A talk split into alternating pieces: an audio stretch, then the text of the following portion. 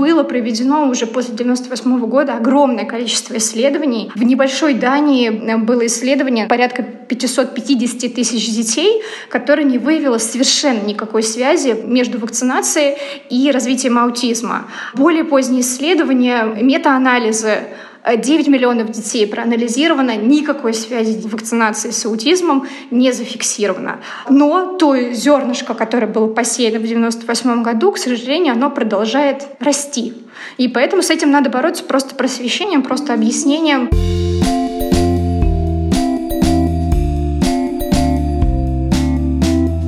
Всем привет! С вами снова подкаст «Ты же мать» и мы его самые веселые ведущие. Меня зовут Настя Хартулари, у меня есть дочка Варя, ей два года и два месяца. Меня зовут Саша Довлатова, у меня трое детей. Сын Костя, ему скоро исполнится 6 лет, дочка Маша, ей скоро будет 14 лет, и сын Миша, ему почти 19. Меня зовут Настя Красильникова, моему сыну Федору 3 года, а мне 34 ха-ха.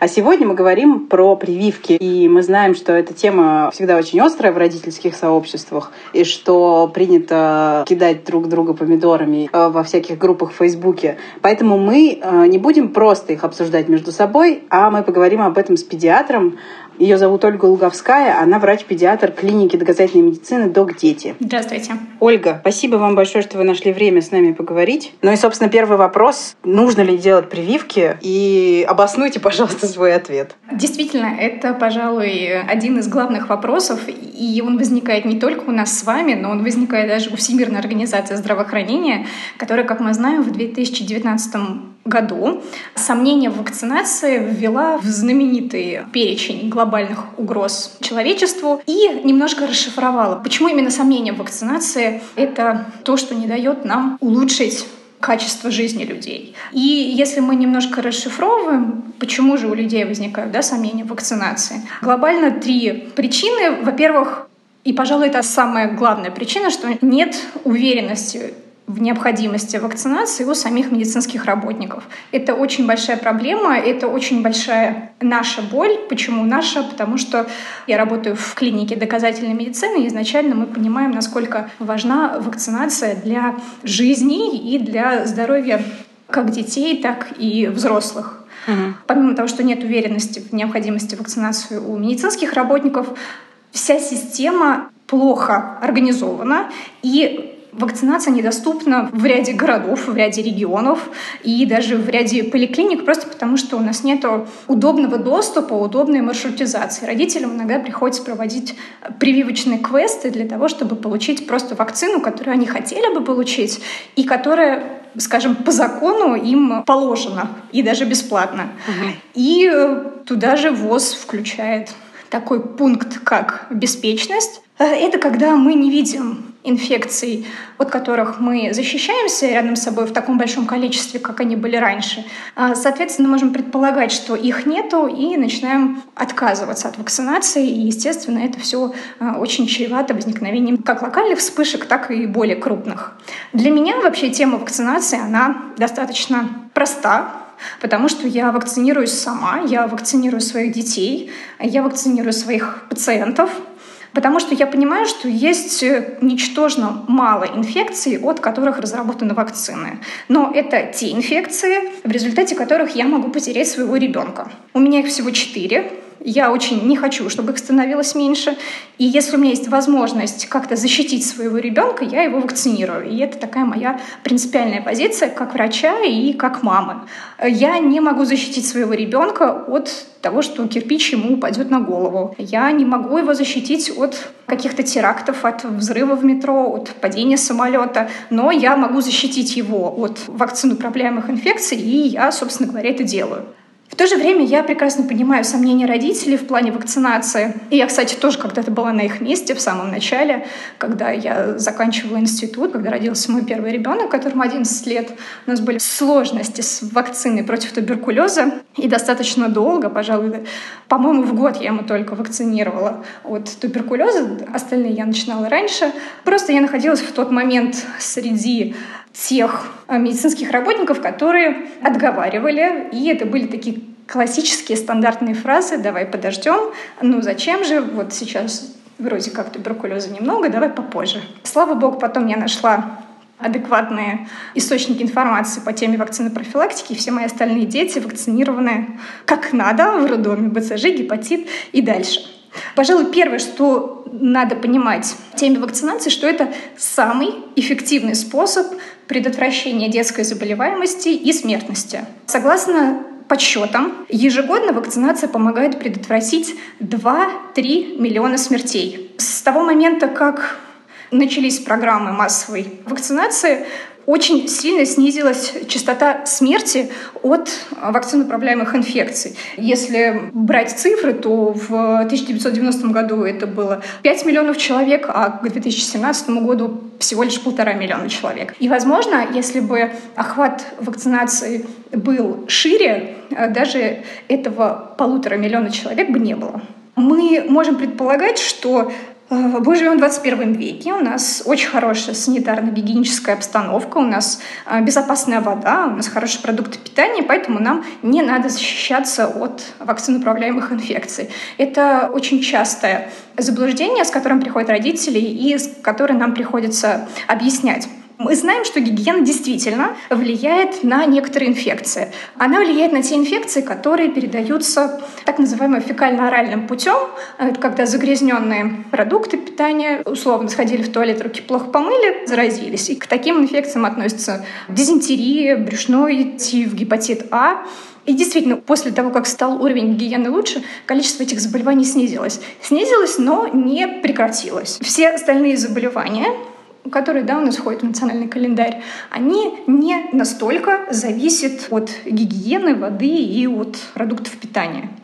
Мы знаем, что вакцинация — это очень эффективный способ обучить организм бороться с инфекцией без риска получить осложнения от дикой инфекции. Например, если во время беременности э, женщина заболевает вирусом краснухи, то есть э, вероятность, что у плода будут какие-то врожденные пороки. Если э, младенец который только родился, по каким-то причинам сражается гепатитом Б, то он в очень большом проценте случаев заболеет хроническим гепатитом и будет кандидатом на трансплантацию печени. Когда мы вакцинируем большое количество детей, мы создаем так называемый защитный кокон. Мы создаем защиту для тех лиц, которых нельзя вакцинировать по каким-то объективным причинам. Это э, младенцы, пожилые люди, люди с иммунодефицитом. И тогда, когда остальные люди вокруг вот этой вот категории лиц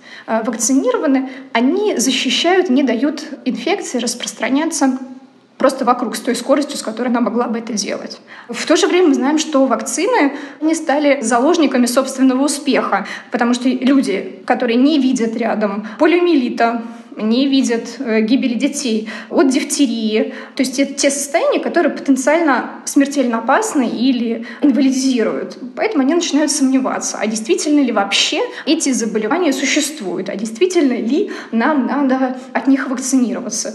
Собственно, отказ от вакцинации — результат снижения коллективного иммунитета и возникновения вспышек заболеваний. Самые последние примеры — 2019 год — и большое количество вспышек кори, как в странах Европы, угу. ряд островов в Тихом океане, тот же остров Самоа, где по ряду причин был массовый отказ от вакцинации от кори, и один завезенный случай кори привел к огромной вспышке. И мы знаем, что корь сама по себе это не такая простая инфекция, как нам э, вроде бы казалось. Потому что, если мы снова возвращаемся к цифрам, есть данные согласно подсчетам Всемирной организации здравоохранения, что вакцинация от кори с 2000 по 2013 год снизила глобальную смертность на 75%. И это очень большие цифры. 15 миллионов людей было спасено э, благодаря вакцинации от кори. А почему я решила говорить э, именно про нее? Потому что очень частая фраза, которая встречается от родителей, что мы же с вами в детстве, многие вроде как переносили кори, это очень такая простая инфекция, детская инфекция, но это не совсем так. Корь, она очень неприятна, и она неприятна по трем причинам. Во-первых, она очень заразна.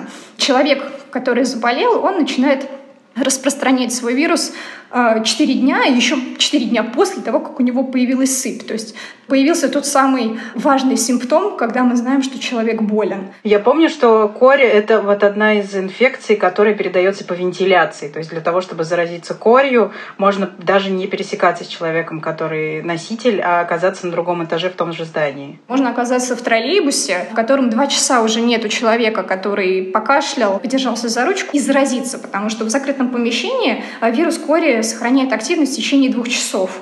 И более 90% людей, которые были в контакте с этим человеком, неважно, в прямом контакте или вот в таком закрытом помещении, где находился человек, они заболевают. И кори далеко не всегда проходит спокойно, она может иметь огромное количество осложнений со стороны всех органов, стороны органов дыхания, пневмонии, бронхиты, плевриты, со стороны нервной системы, энцефалиты, а, менингоэнцефалиты, со стороны кожи, органов зрения, со стороны мочевыделительной системы. Она бьет просто по всем органам.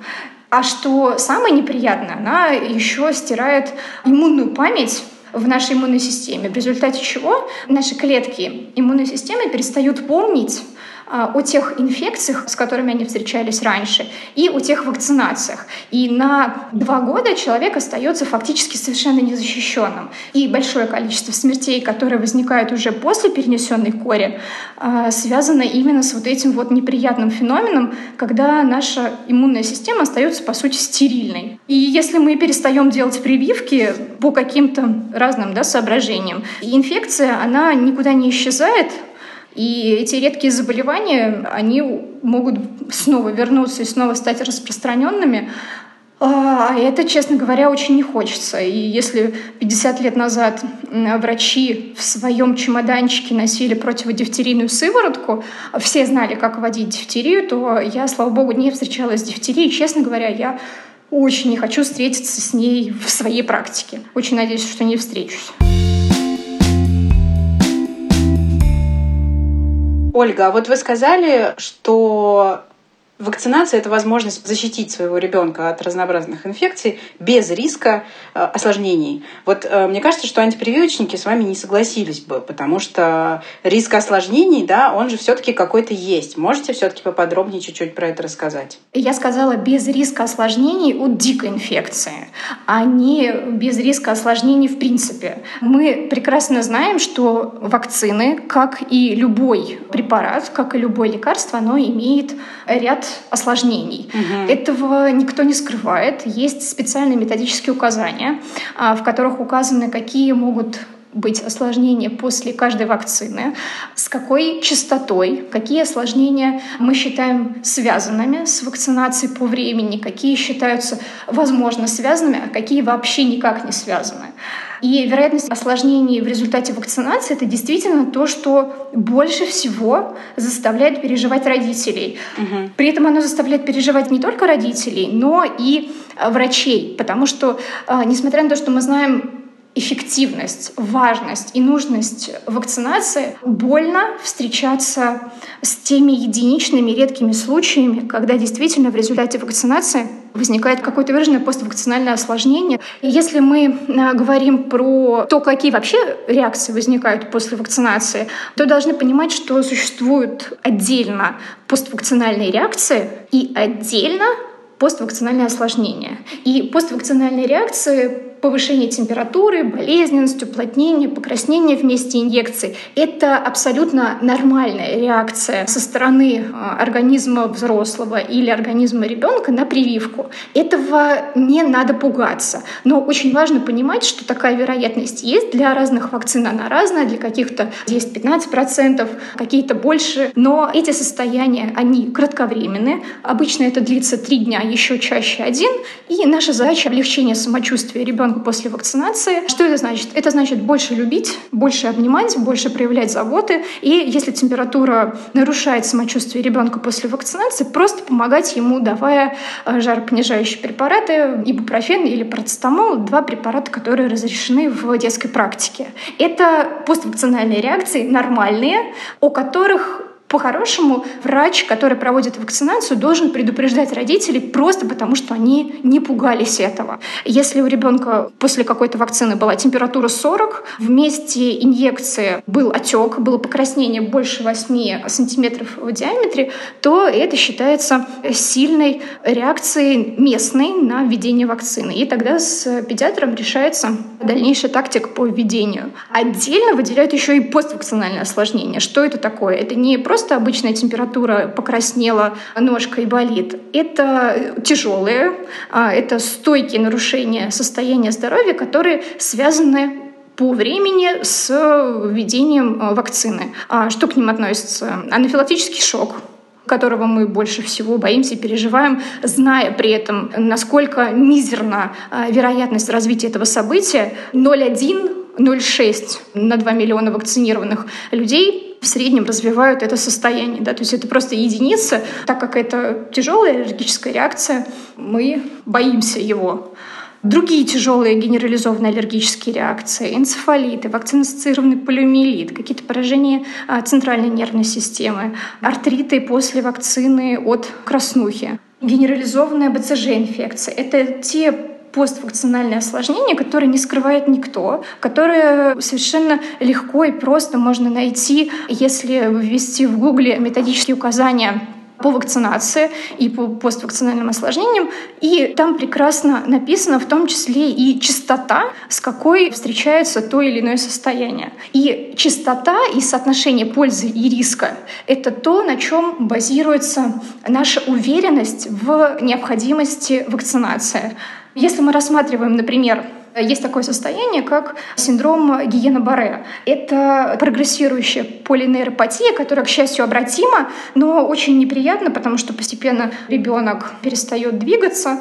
Это лечится в стационаре, введением иммуноглобулинов и так далее. Так вот, этот синдром Гиена-Барре, он развивается и доказана связь с вакцинацией после гриппа. И возникает она в одном случае на 100 тысяч вакцинированных людей. Но при этом мы знаем, что вероятность развития синдрома Гиена-Барре при встрече с диким вирусом в 17 раз выше, чем вероятность получить подобное осложнение после вакцинации. То есть, когда мы вакцинируем взрослых и детей, мы в 16 раз снижаем вероятность развития синдрома Гиена-Барре в популяции. И подобные соотношения есть абсолютно в каждой вакцине. То, что мы боимся, и то, что получается в реальности, они не совсем сопоставимы, потому что когда снижается число заболевших от диких инфекций, от полиомиелита, от дифтерии, мы перестаем видеть этих людей. Но в то же время на первый план выходит осложнение после вакцинации, да, и все это снижает, естественно, приверженность угу. вакцинации. Если бы мы с вами жили Тогда, когда ОСПА выкашивала Европу, когда 40% Э, людей, которые столкнулись с натуральной оспой, погибали, мы бы с вами не сомневались в том, что да, действительно, пожалуй, нам нужно что-то изобрести, какой-то способ для того, чтобы защититься.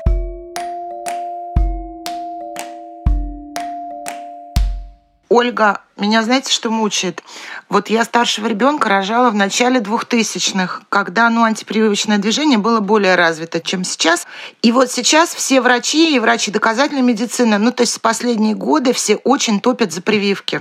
То есть все выступают жестко за вакцинацию. Ну, вот как и вы, да, твердо, уверенно. Но в начале двухтысячных и мы ходили к хорошим врачам. Это были врачи доказательной медицины. Почему в 2000-е годы многие врачи тоже рекомендовали повременить с прививками, подождать, не прививать сразу?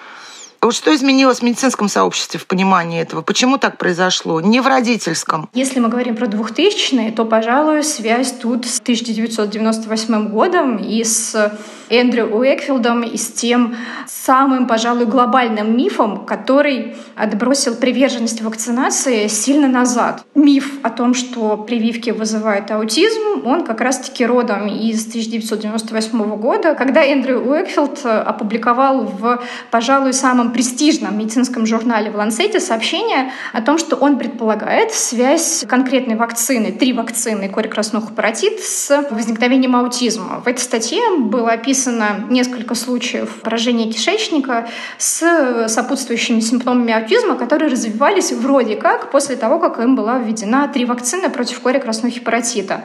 В этой статье указывалось, что по мнению родителей и по мнению лечащих врачей, именно вакцинация стала пусковым механизмом для развития аутизма. И надо понимать, что в 1998 году эта статья привела у нее был эффект просто разорвавшейся бомбы. Огромное количество людей стало отказываться от э, вакцинации. Не только людей, но, естественно, и врачей. Любой врач, он никогда не хочет сделать что-то плохо не только своему ребенку, но и другим детям. Да, это очень важно понимать. И врачи в том числе стали настороженно относиться к вакцинации и отказываться от нее. Но эта статья привлекла внимание одного научного журналиста, который заметил ряд нестыковок. И он начал проводить свое собственное расследование. В результате было выяснено, что, во-первых, это было исследование на невероятно маленьком количестве детей. Всего 12 детей участвовало в нем. Во-вторых, в эту группу входили пациенты, которые изначально были настроены против вакцинации. В-третьих, была как часто это бывает, материальная заинтересованность и так называемый конфликт интересов, который не был указан в статье, хотя это тот пункт, который обязательно должны указывать авторы научных публикаций. Перед этим исследованием Эндрю Уокфилд сам запатентовал моновакцины против кори, и, вероятно, это был тот ход, который мог бы помочь ему разработке продвинуть на фарм-рынке. Получается, что какой-то человек ради собственной наживы подсадил весь мир на измену, и теперь у нас половина населения в ужасе хватается за голову, потому что думает, что прививки вызывают аутизм. Мне просто хочется зафиксировать этот момент, потому что это очень симптоматично и интересно. Спасибо, что вы нам об этом рассказали. Я про это не знала, про то, что это связано именно вот с этим случаем. Это очень ужасно, и там была материальная выгода не только в этом, но еще и в том, что Эндрю Уэкфилд, он получил деньги от адвокатов тех пациентов, которые участвовали в этом исследовании, потому что, естественно, они предъявили иски к а, фармкомпаниям, которые производили эту вакцину. И, естественно, эта статья была очень хорошим основанием для того, чтобы люди получили компенсацию. И, естественно, после этого, если зернышко посеяли и начали прорастать такие ростки, нужно было понять в реальности, есть ли связь все-таки вакцинации с аутизмом или ее не существует. И было проведено уже после 98 года огромное количество исследований. В небольшой Дании было исследование порядка 550 тысяч детей, которое не выявило совершенно никакой связи между вакцинацией и развитием аутизма. Более поздние исследования, метаанализы 9 миллионов детей проанализировано, никакой связи вакцинации с аутизмом не зафиксировано. Но то зернышко, которое было посеяно в 1998 году, к сожалению, оно продолжает расти. И поэтому с этим надо бороться просто просвещением, просто объяснением. Самое главное — объяснением, откуда все пошло и как же это все в действительности есть. Есть такое распространенное мнение, что каким-то заболеваниями лучше переболеть. Вот, например, ветрянка. Я знаю, что есть такое явление, как ветряночные вечеринки. То есть какой-то ребенок заболевает, а потом все родители приходят в гости к заболевшему ребенку, чтобы их дети тоже переболели. И тогда формируется, так понимаю, что естественный иммунитет. Если я не права в каких-то терминах, вы меня простите, я не врач. Или есть еще такое мнение, что прививки мешают развиваться и формироваться собственному иммунитету, и что только мешают и и ничего не делают плохие прививки. И ничего не делают, да. Действительно, это по частоте вопросов, которые задают родители на приеме, занимает одни из лидирующих позиций. И тут мы сразу начинаем вспоминать про когнитивные искажения, и про ошибку выжившего.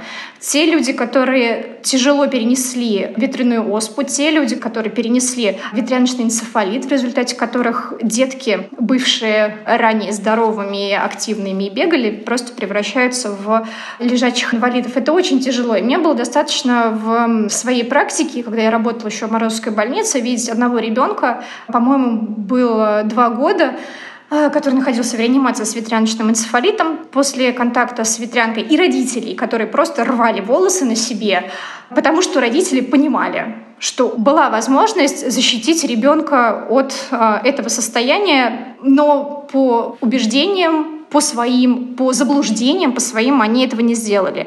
И родители, которые остаются один на один с осложнениями после перенесенной дикой инфекции, неважно, это ветрянка, это корь, они никогда не пойдут в интернет и не напишут о том, что мы не сделали ребенку вакцинацию, и у нас произошла такая ситуация. Потому что это настолько тяжело родителям жить с виной, и настолько тяжело понимать, что ты мог защитить ребенка, и ты этого не сделал, что это не дает возможности просто говорить об этом. Прививка от ветрянки входит в национальный календарь прививок в России или нет? Да, у нас в национальный календарь Российской Федерации входит защита всего от 12 инфекций. При этом есть ряд регионов, в региональные календари которых входит защита дополнительных инфекций, и это связано исключительно с финансированием. То есть более богатые регионы не могут позволить защиту своих граждан от большего количества инфекций, менее богатые регионы могут обеспечить защиту только в рамках национального календаря.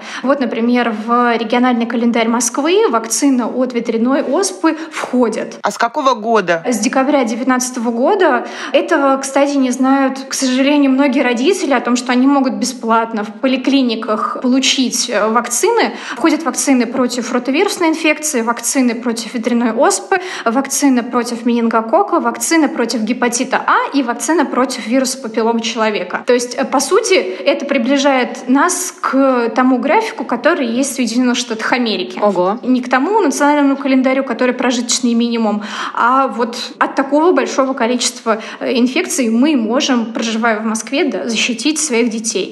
К огромному сожалению, не во всех регионах есть такая возможность.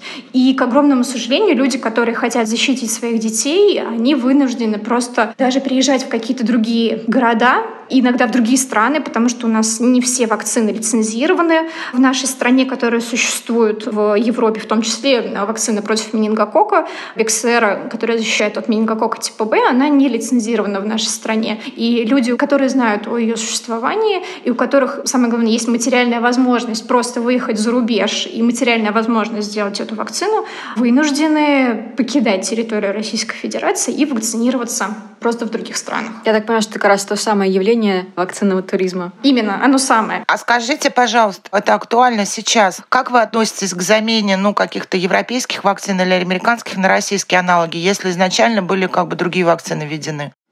Смотрите, когда невозможно что-то сделать, мы должны исходить из ряда позиций. Если мы не можем сделать это временно, то есть знаем, что потенциально, например, через месяц у нас появится эта возможность. Мы можем на месяц отложить вакцинацию и сделать те вакцины, которые нам хочется, чуть позже. Если же мы понимаем, что в ближайшем обозримом будущем у нас нет возможности сделать те вакцины, которые нам хотелось бы, мы делаем то, что есть в наличии. Просто потому что дикая инфекция, она не скажет, извините, подождите, сейчас вот ваш ребеночек дорастет до года, я тогда к вам приду, а сейчас я, пожалуй, обойду ваш дом стороной. Так не бывает. Да? Есть определенные законы эпидемиологии, по которым, увы, инфекция не дожидается ни возраста, ни времени для того, чтобы развить заболевание у какого-то человека. И туда же относится ситуация, когда у родителей нет материальных возможностей сделать вакцины которые, во-первых, не входят в национальный календарь, и аналоги вакцин, да, тот же коклюш, дифтерий, столбняк, э, АКДС или пентаксим, инфандрикс, инфандрикс гекса, далеко не у всех родителей есть возможность вакцинировать своего ребенка платно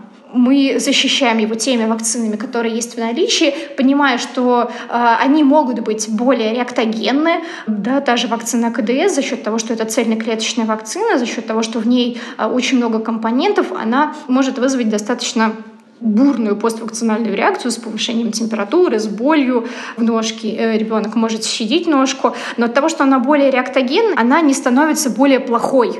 И это тоже очень важно понимать. Поэтому, если нет возможности, мы делаем то, что делаем. Если есть возможность, то у нас есть право выбора, что сделать. Как вы оцениваете право выбора вообще делать прививки и не делать прививки родителям, своим детям? И вот вроде как, как вот, законопроект у нас да, хотят принять, чтобы ну, запретить не делать прививки, нельзя брать детей в школу и в сады без прививок. Вот здесь работает право выбора или нет? Вот как вы к этому относитесь? Лично я к подобным запретным мерам категоричным отношусь негативно, потому что эта мера, она может сработать в такой краткосрочной перспективе. Мы взяли, запретили, не стали никого пускать в школы, в сады и так далее, но мы должны понимать, к чему это приведет в дальнейшем. Эта мера, она может быть эффективна краткосрочно, но она абсолютно неэтична по отношению к людям, потому что люди имеют право на выбор, да, и это право, оно вообще прописано в Конституции Российской Федерации. И нужно понимать особенности менталитета нашего российского человека. Если у нас что-то запрещают, мы начинаем с флагами идти на баррикады, начинаем искать какие-то обходные пути. И долгосрочная перспектива, скорее всего, после подобных запретов, если они будут введены, это, во-первых, рост числа людей, которые против вакцинации, и то небольшое количество людей, которые против вакцинации по своим личным убеждениям, у которых мировой заговор и, и теория заговора, вокруг них просто начнут э, группироваться те люди, которые что услышал, то пою, где-то услышал, что это плохо, до конца не разобрался, но раз нам это запретили, давайте-ка мы будем против этого бороться. Это приведет, возможно, к росту количества медицинских отводов, ложных медотводов. Люди с этими медотводами будут приходить в те же школы и в те же детские сады, будет снова расти количество невакцинированных, неиммунизированной прослойки населения, и опять это у нас шаг в сторону э, к вспышкам вакциноуправляемых инфекций. И, естественно, увеличение количества липовых справок, да, когда люди будут приходить, платить деньги, чтобы им написали бумажку о том, что сделано прививки, как бы это то, что мы можем получить в результате подобных э, запретов. И вместо того, чтобы бороться с этим, бороться более этичными и более, на мой взгляд, правильными мерами в виде просвещения людей, в виде создания адекватных ресурсов, в виде того, что люди будут э, активно свою провакцинаторскую позицию отстаивать, э, создавать условия, чтобы люди могли спокойно прийти и вакцинироваться, у нас вот не совсем, на мой взгляд, корректные методы планируются применяться. И боюсь, что ни к чему хорошему это не приведет в итоге. На мой взгляд, не очень правильно считать людей, которые не вакцинируют а, себя или своих детей какими-то людьми из э, низшей касты, какими-то глупыми людьми. И мы знаем, что вакцинация правильно нужна, ее надо делать, а те люди, которые сомневаются в вакцинации, они какие-то не такие.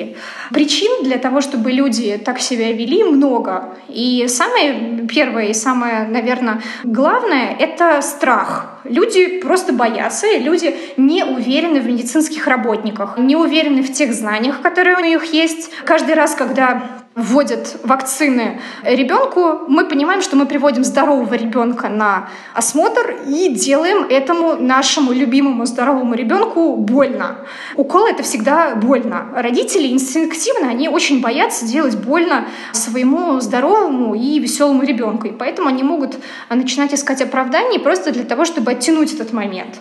Сюда же мы добавляем страх к некомпетентности медицинских работников, страх получить какие-то осложнения после вакцинации, страх остаться наедине с проблемой без помощи государства. У нас, к сожалению, система регистрации поствакцинальных осложнений работает не совсем корректно. И э, если люди понимают, что да, у нас есть минимальный риск получить поствакцинальные осложнения, и мы останемся с ним один на один, нам государство не поможет. Это все добавляет гирик на весы против вакцинации и того, что я не пойду вакцинировать своего ребенка. Огромное количество людей не знает где же искать адекватную, грамотную, современную, проверенную информацию по теме вакцины профилактики. Не знают ресурсы, где можно получить. Еще хуже, если в этой ситуации оказываются медицинские работники, которые по роду своей профессии должны э, быть более компетентными в этой сфере, но в последнее время как-то сталкиваешься с тем, возможно, это тоже когнитивное искажение в том плане, что ко мне на прием приходят родители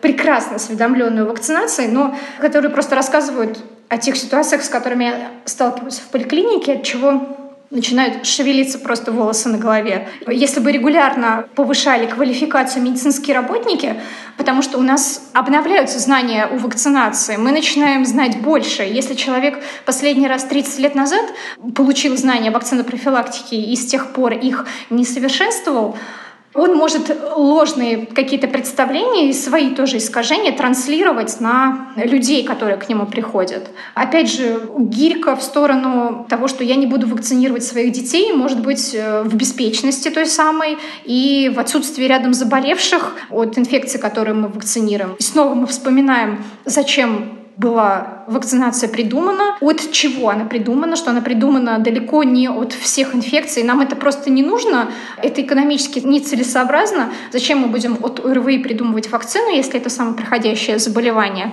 А вспоминаем натуральную оспу, да, вспоминаем первый век э, нашей эры, когда 30% населения Японии просто было выкашено Европу, где полтора миллиона людей погибало. Вот если мы начнем вспоминать про эти цифры и про эффективность вакцинации, это уже будет гирька в сторону того, что нам все-таки надо вакцинироваться. И, пожалуй, мы должны понимать, что действительно есть группа небольшая лиц, которые категорически против вакцинации и вообще всего, что происходит вокруг, э, которые верят в мировой заговор. Это может быть не совсем правильно, но с ними может быть бесполезно разговаривать. Да? Нам надо разговаривать с людьми, которые сомневаются, и объяснять им. Тратить время на тех людей, которые не хотят идти на диалог, это просто ведет к выгоранию у докторов. А если бы еще в государстве была адекватная маршрутизация по вакцинопрофилактике, если бы люди, которые хотят прийти, не получали кучу направлений к специалистам и на анализы, а могли бы просто прийти свободно и вакцинироваться, если бы вакцины все были в наличии, мне кажется, проблемы с людьми, которые сомневаются в вакцинации, ее бы просто не было. Через пару минут мы продолжим разговор о прививках, а сейчас короткая рекламная пауза. В этом эпизоде нас поддержал производитель кормов для собак и кошек Hills. И Хилс попросил меня рассказать историю моей собаки Рони, которой уже больше 10 лет. Я взяла Рони из приюта, по-моему, в 2011 году, когда я поняла, что собаку, о которой я мечтаю, можно не только купить, но и взять из приюта. Тогда это не было так развито, и мало кто имел похожий опыт. И мне очень долго не отдавали собаку, потому что оказалось, что чтобы стать надежным хозяином, нужно пройти много разных испытаний, собеседований с людьми, которые пристраивают собак, тем более породистых. Рони была третьей собакой собакой, которую я смотрела. И когда мы с ней встретились, наконец-то нам повезло, и нас друг другу представили, и потом ее ко мне привезли. У нее было тогда прокушено ухо, она очень боялась всего но очень быстро адаптировалась. И вот мы с тех пор живем с ней вместе. Когда я вышла замуж, Рони стала скорее собакой моего мужа, потому что теперь он с ней всегда гуляет и выполняет с ней все процедуры. А когда родился наш ребенок, Рони это была его и остается одна из основных его радостей. Когда он первый раз засмеялся, ему было несколько месяцев, это потому что он увидел Рони. И он до сих пор, в общем, очень много с ней играет, а она все очень мужественно выдерживает. Рони очень любит есть, спать и обниматься. Рони единственная знакомая мне собака, которая умеет обниматься. Она подходит и упирается головой в меня или в моего мужа и ждет, что мы ее обнимем. И может стоять так несколько минут. И поверьте мне, это очень трогательно. В общем, нам с Рони очень повезло, и мне хочется верить, что Рони тоже очень повезло с нами. Она живет не в приюте, а в доме, где ее любят, с веселым ребенком, который обожает с ней играть. И мне кажется, что очень классно, когда большие организации поддерживают приюты для животных. Например, производитель корма для собак и кошек Hills помогает миллионам питомцев в приютах по всему миру в рамках благотворительной программы Hills «Еда, дом, любовь». К сожалению, наши собаки стареют быстрее, чем мы с вами. Многие домашние животные в 7 лет уже становятся пожилыми. У питомцев в возрасте, в том числе и у моей собаки Рони, которую я, правда, отказываю считать пожилой, появляются особые потребности, например, в питании. Чтобы собаки старшего возраста оставались активными, им нужен правильный корм. Например, Hills Science Plan Youthful Vitality, который содержит только натуральные ингредиенты. В этом корме есть антиоксиданты, которые помогают бороться с признаками старения у питомцев. Специальная смесь нутриентов помогает заботиться о пищеварении, поддерживать здоровье кожи и шерсти, а также общительность и энергичность пожилых питомцев день ото дня.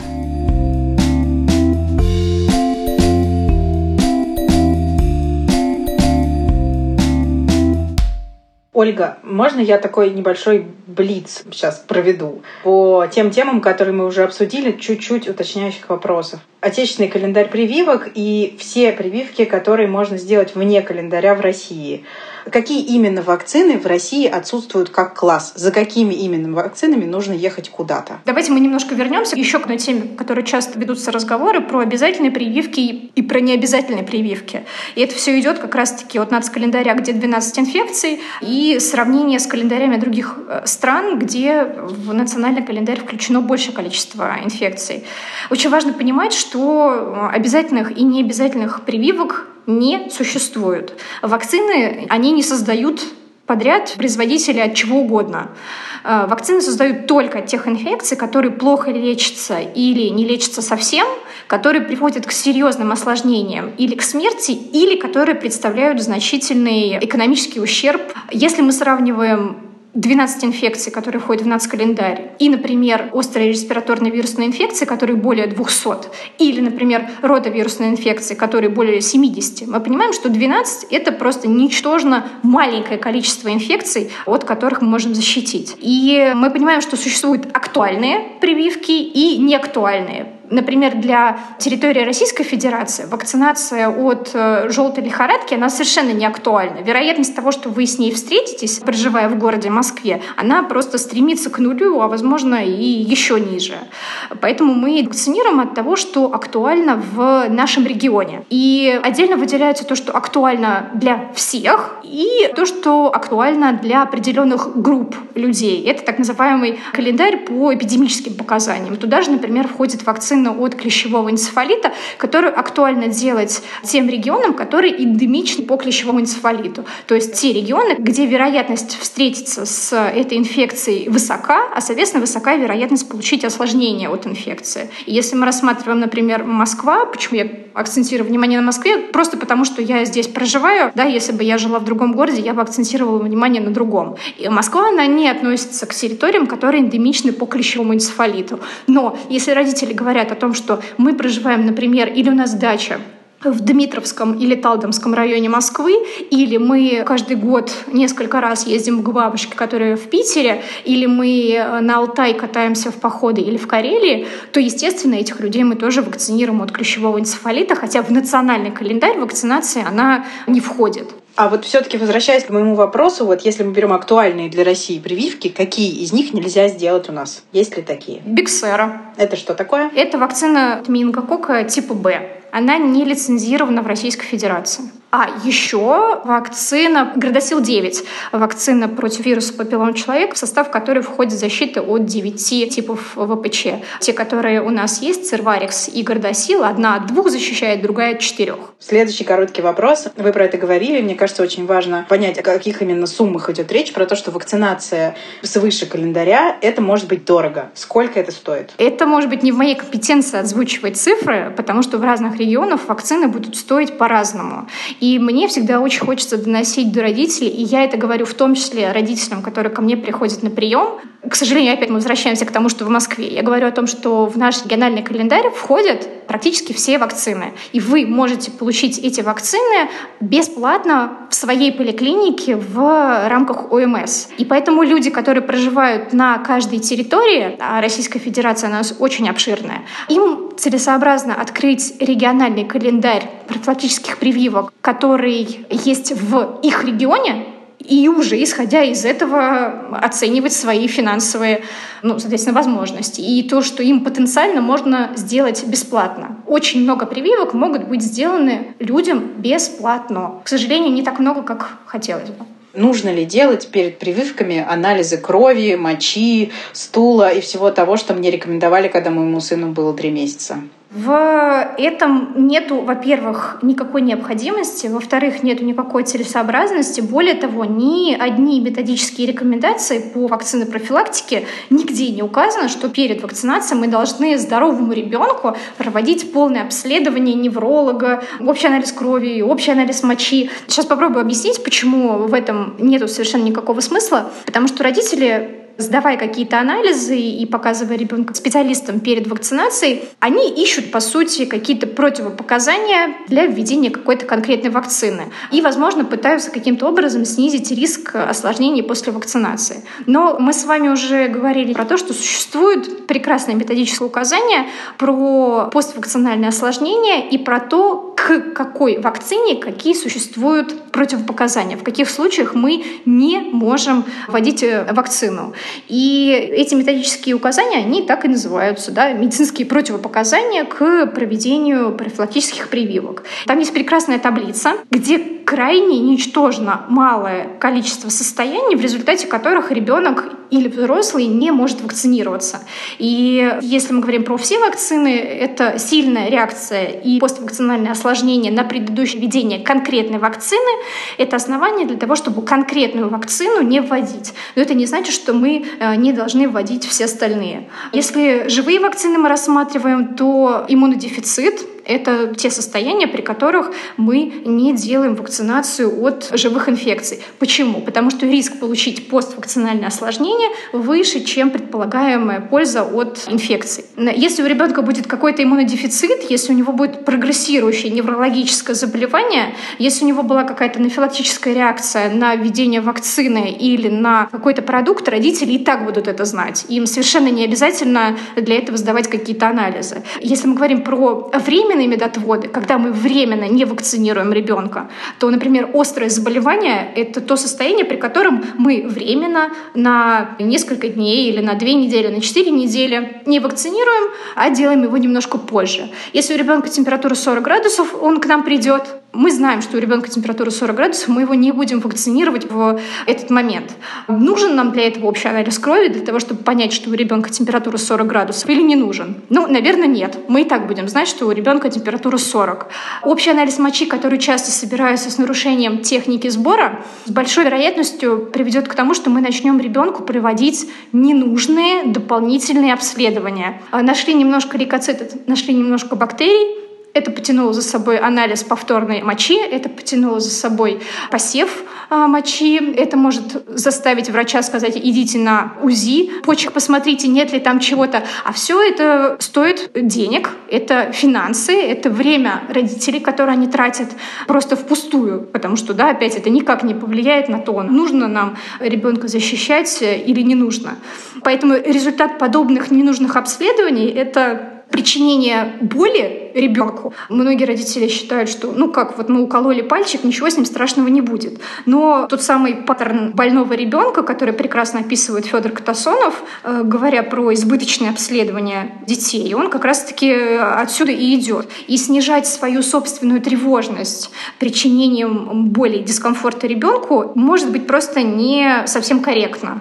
А, результат мы снова окладываем вакцинацию, мы оставляем ребенка незащищенным, мы несем финансовые потери, тратим время в тех ситуациях, когда это просто совершенно не нужно. Здоровый ребенок, который регулярно проходит осмотры у нормального педиатра, перед вакцинацией просто осматривается педиатром и все. Правильно понимаю, что после непосредственной вакцинации, если нет никаких очевидных реакций у ребенка, никакие дополнительные меры, вроде превентивно дать жаропонижающего или там превентивно дать антигистамины, ничего делать не надо? Конечно. После вакцинации мы живем совершенно своей обычной жизнью, никак ее не нарушаем. Мы можем гулять, мы можем общаться с другими, мы можем даже, о ужас, купать детей после вакцинации. Когда мы говорим про антигистаминные препараты, то, пожалуй, я так предполагаю, что давай Давая их, родители пытаются снизить вероятность анафилактического шока, самой тяжелой аллергической реакции, которая есть на введение вакцины. Угу. Но, к сожалению, антигистаминные препараты никаким образом не могут профилактировать развитие анафилактического шока. Анафилаксии — это острая, быстро возникающая жизнеугрожающая ситуация, в которой нам может помочь только адреналин, если она развивается. И так как она развивается в первые 20 минут после вакцинации, просьба врача находиться 30 минут возле кабинета вакцинации, она очень обоснована. Почему? Потому что если вдруг случится та самая мизерная вероятность, один случай на 2 миллиона вакцинированных детей, когда у ребенка разовьется анафилаксия, чтобы у медицинских работников была возможность просто вовремя оказать помощь.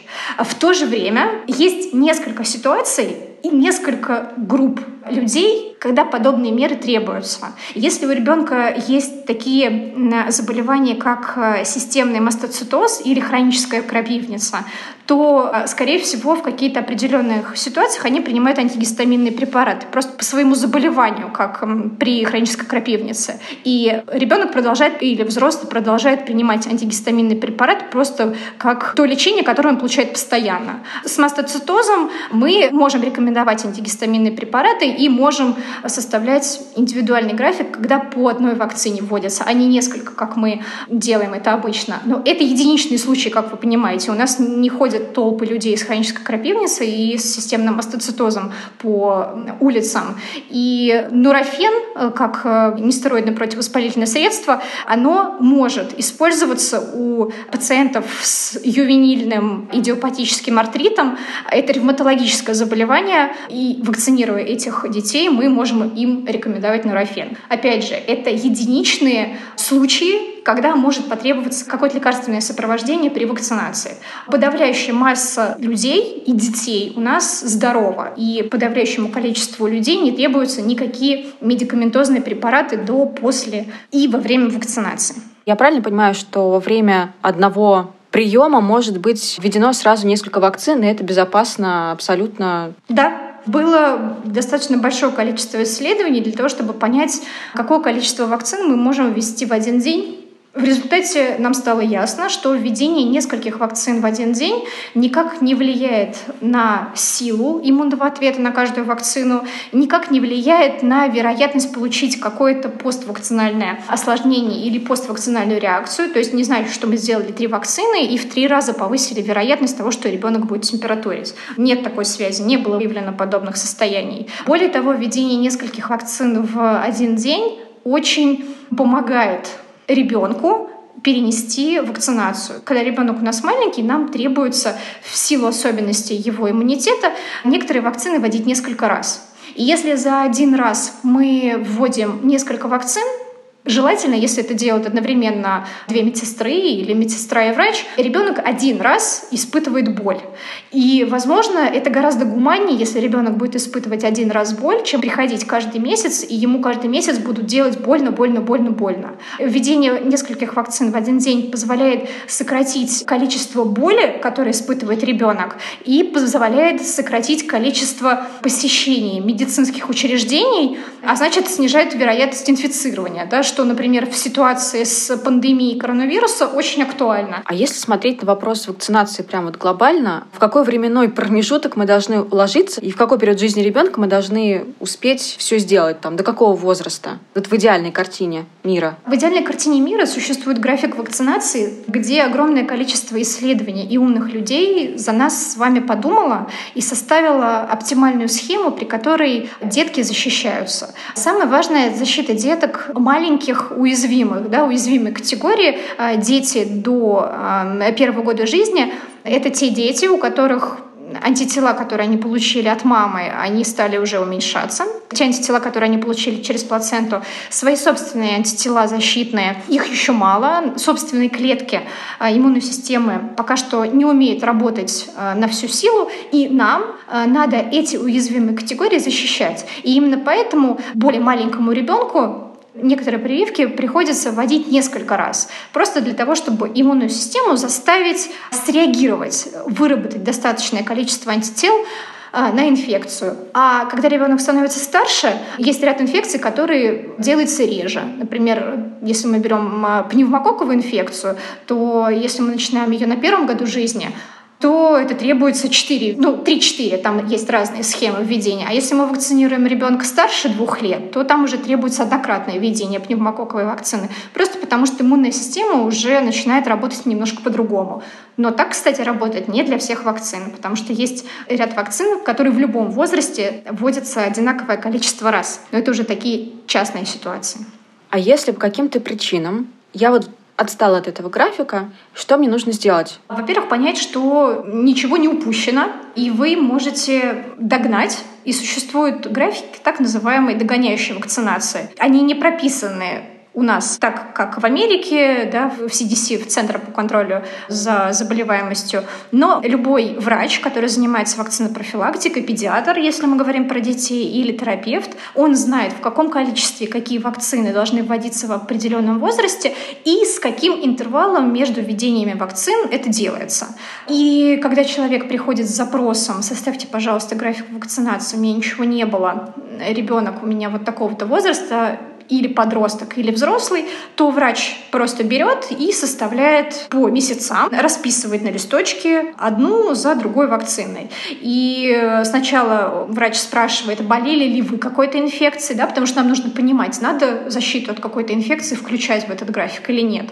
Если, например, человек перенес ветряную оспу, ему не будет предлагаться вакцинация от ветряной оспы. Врач должен понять, есть ли какие-то прививки, которые уже не нужны ребенку. Если придет ребенок в два года, вакцина вакцину от ротовирусной инфекции ему не предложат, потому что мы знаем, что вакцина от ротовирусной инфекции, она имеет очень узкое терапевтическое окно, когда она может быть введена. Первое введение делается с 6 до 12 недель у нас, до 15 в Америке, и последнее, третье введение, оно должно быть сделано до 8 месяцев. Поэтому если приходит ребенок в возрасте двух лет э, и просит вакцину от ротовирусной инфекции, к сожалению, мы не сможем ему это предложить, просто потому что это нарушение инструкции к вакцине. Кроме того, мы должны понять, делались ли ранее какие-то вакцины ребенку.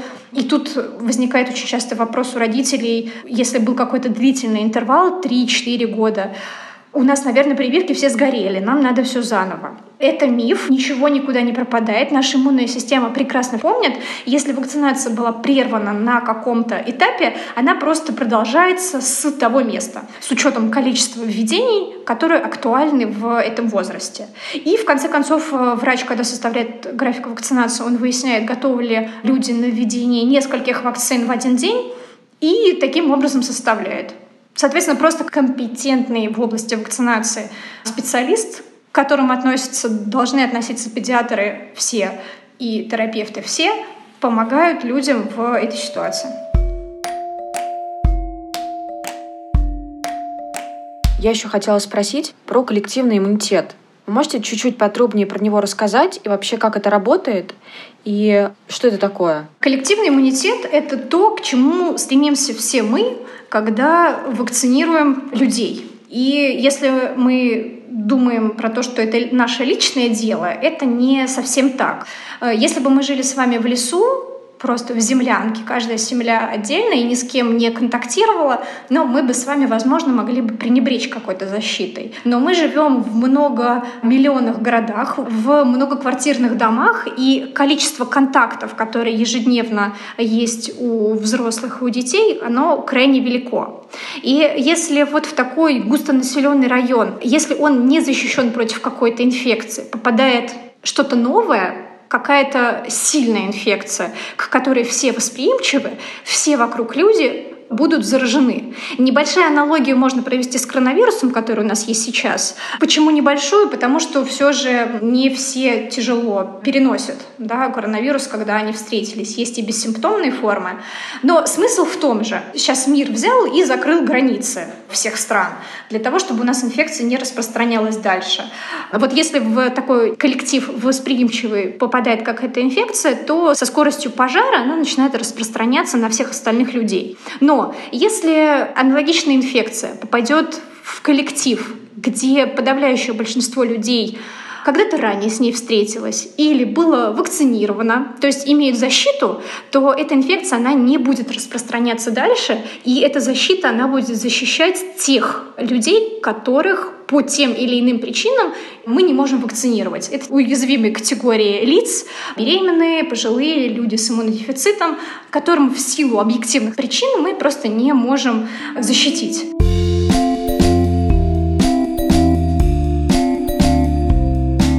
С вами был подкаст «Ты же мать». Сегодня мы говорили на очень острую тему. Но на этом мы с вами прощаемся. С вами были ведущие Настя Хартулари, Настя Красильникова, Саша Довлатова. Слушайте нас на всех платформах, где есть подкасты, на Яндекс Музыке, в Apple подкастах, Spotify и даже на YouTube канале Медузы.